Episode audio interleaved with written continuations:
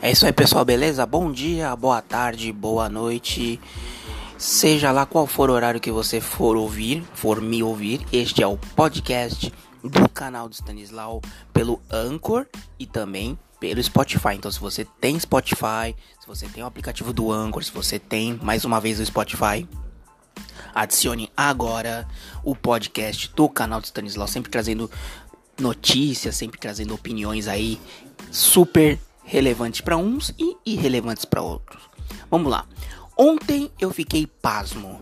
Ontem eu fiquei boquiaberto, eu fiquei em choque. Por quê? O senhor PC Siqueira, ele mesmo, PC Siqueira, voltou com seu canal no YouTube chamado Mas Poxa Vida, né?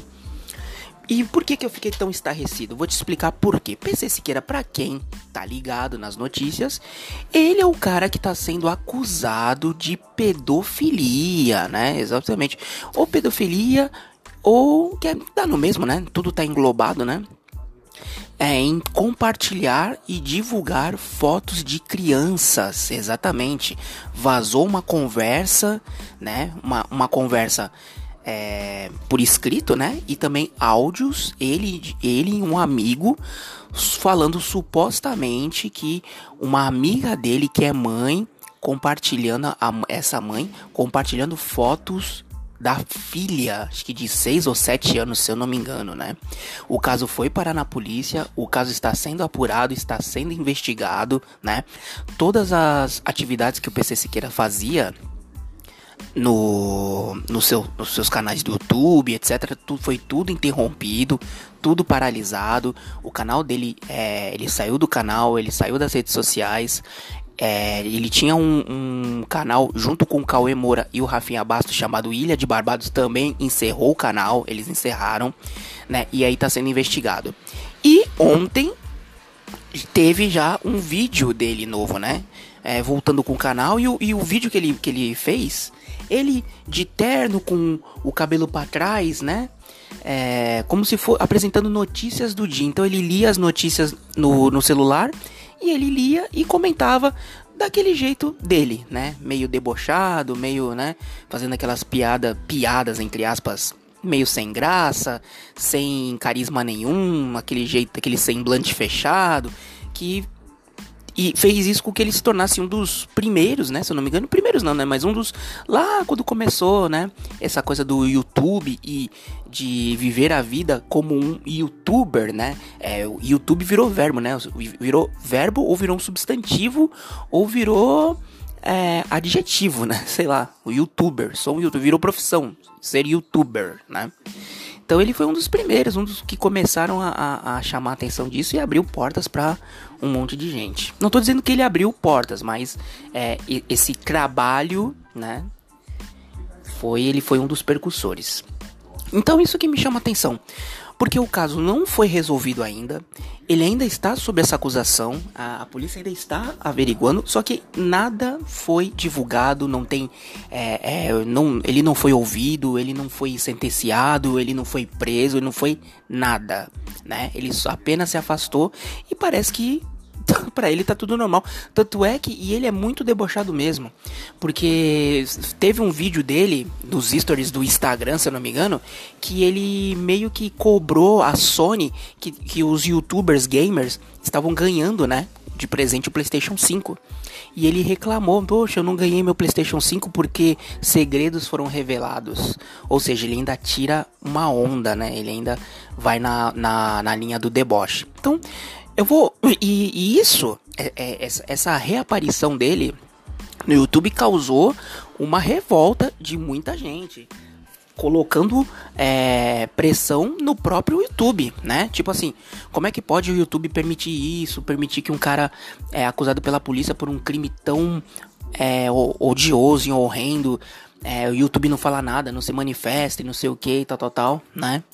E é verdade, de uma certa forma é verdade. O YouTube que ele é tão criterioso quanto a canais, né? E o YouTube sempre faz uma maneira de dificultar a vida de quem tá tentando se tornar YouTube, então o YouTube ele, é, qualquer negocinho é strike, qualquer negocinho é veta, que teve o caso aí do Rato Borrachudo que é, por causa que ele usou que 12 segundos ou 10 segundos de uma música, de não sei o que, de um outro vídeo, de um outro canal, levou um strike, quase perdeu o canal é, ou perdeu e teve um, ele teve um prejuízo enorme.